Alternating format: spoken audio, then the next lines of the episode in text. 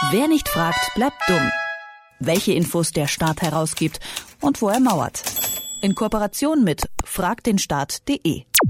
Darf der Staat schwerkranken Patienten Zugang zu tödlichen Medikamenten gewähren? Im Notfall schon. So hat es zumindest das Leipziger Bundesverwaltungsgericht im Frühjahr 2017 beschlossen. Patienten in extremen Ausnahmesituationen darf der Zugang zu Betäubungsmitteln zur Selbsttötung nicht verweigert werden. Seitdem haben ungefähr 100 Menschen beim Bundesinstitut für Arzneimittel und Medizinprodukte einen Antrag auf diesen Zugang gestellt. Und jetzt ist aber vor kurzem ein Schreiben öffentlich geworden, in dem der Staatssekretär des Gesundheitsministeriums darum bittet, all diese Anträge abzulehnen. Warum, weshalb, warum und ob das wahrscheinlich ist, darüber spreche ich mit Arne Semsrott von fragdenstaat.de. Die haben den Brief nämlich veröffentlicht. Hallo Arne. Hallo. Was glaubst du oder was weißt du? Hat der Brief des Staatssekretärs Wirkung? Werden die Anträge also vermutlich abgelehnt werden müssen?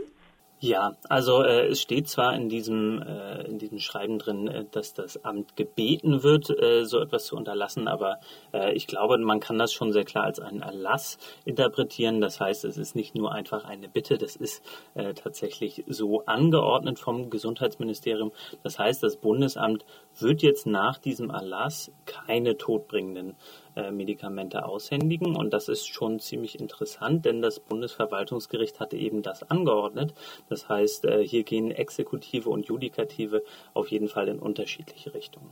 Ist das das gesamte Gesundheitsministerium oder ist es so ein bisschen ein Alleingang des, des, äh, des Staatssekretärs Lutz Stroppe? Nee, wenn es der Staatssekretär war, dann ist das sicherlich abgestimmt, äh, dann auch mit dem äh, mit der Behördenleitung, also mit Jens Spahn, mit dem Gesundheitsminister ähm, und die ähm, die Argumentation dahinter, die ist letztlich eine verfassungsrechtliche beziehungsweise dann auch äh, eher moralische. Da sagt nämlich die, das Gesundheitsministerium, dass es eben nicht Aufgabe des Staates sein kann, solche Selbsttötungshandlungen, selbst bei extremen Notlagen, ähm, zu unterstützen. Und deswegen wird dann sehr grundsätzlich gesagt, äh, in solchen Fällen soll der Staat sich grundsätzlich heraushalten. Was ist die, ähm, also es gibt ja auch europäische Nachbarländer, die Schweiz fällt mir jetzt ein, die da zum Beispiel ganz anders mit dem Thema Sterbehilfe umgehen. Ähm, warum ist das keine, also gibt es irgendwie eine besonders deutsche Erklärung oder Begründung dafür, warum das hier wirklich so undenkbar ist?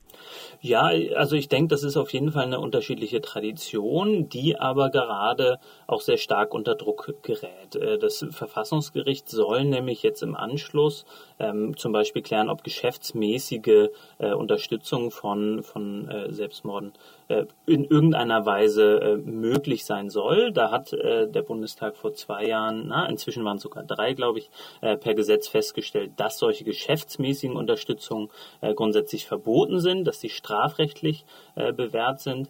Ähm, aber das ist alles nicht so ganz klar und es gibt eine relativ große Debatte darüber. Es gab ja auch einige Vereine, die sich in Deutschland schon gegründet haben, um da Unterstützung zu leisten bei solchen Selbsttötungen. Ähm, aber da hat sich jetzt auf jeden Fall das Gesundheitsministerium sehr eindeutig positioniert und der Bundestag eigentlich bisher auch. Ähm, das ist aber nicht ganz klar, wie es in den nächsten Jahren so weitergeht. Woher wusstet ihr denn überhaupt von diesem Anschreiben?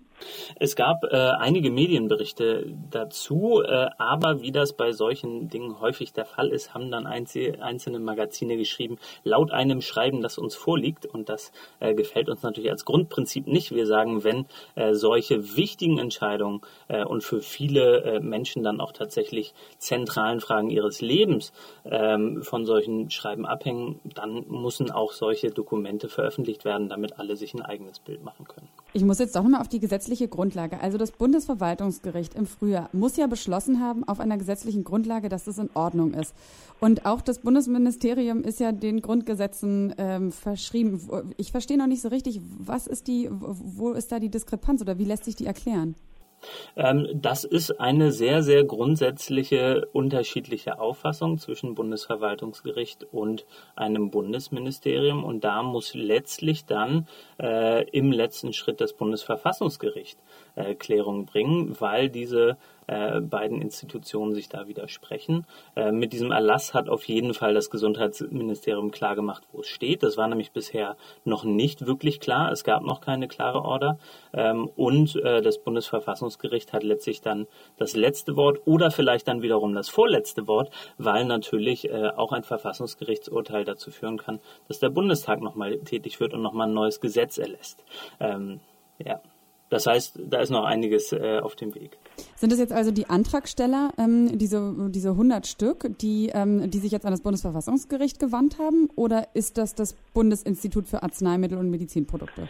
Das ist äh, nochmal ein anderer Fall, in dem es um äh, geschäftsmäßige äh, Unterstützung geht ähm, bei, bei Selbsttötung. Aber es hat natürlich einen direkten Effekt auf diese Antragsteller beim Bundesamt. Nee, so, warte mal, mal, da muss ich dich unterbrechen, Arne, weil das verstehe ja. ich jetzt gerade nicht. Also, weil so gut bin ich in dem Thema, wie gesagt, nicht drin. Also, ich habe es jetzt so verstanden, diese 100 Leute haben diesen Zugang beantragen müssen bei dem Bundesinstitut und die sind mhm. jetzt quasi gestoppt worden, oder?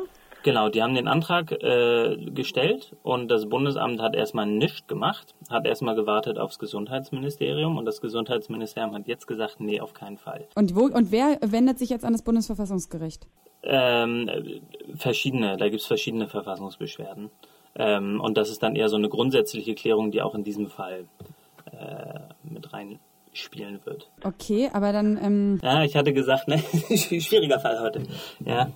Ja. Aber diese geschäftsmäßige, ähm, was sagt man, Geschäfts, wie hast du das genannt? Unterstützung bei Selbsttötung.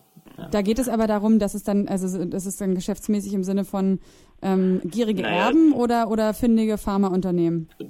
Nee, eher so Vereine wie äh, in, in der Schweiz, die dann quasi ein Paket anbieten. So. Ah, okay, hier schönstes Sterben bei uns. So ein bisschen in die Richtung. Und was bedeutet das jetzt für die Menschen, die diesen Antrag gestellt haben?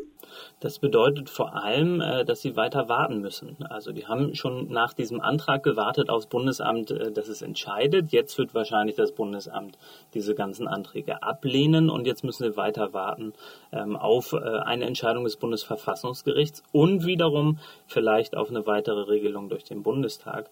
Das heißt, ähm, man kann jetzt auf jeden Fall sehen, das wird auf einige Jahre uns noch begleiten, diese Frage. Und äh, Klarheit gibt es erstmal für die Betroffenen nicht.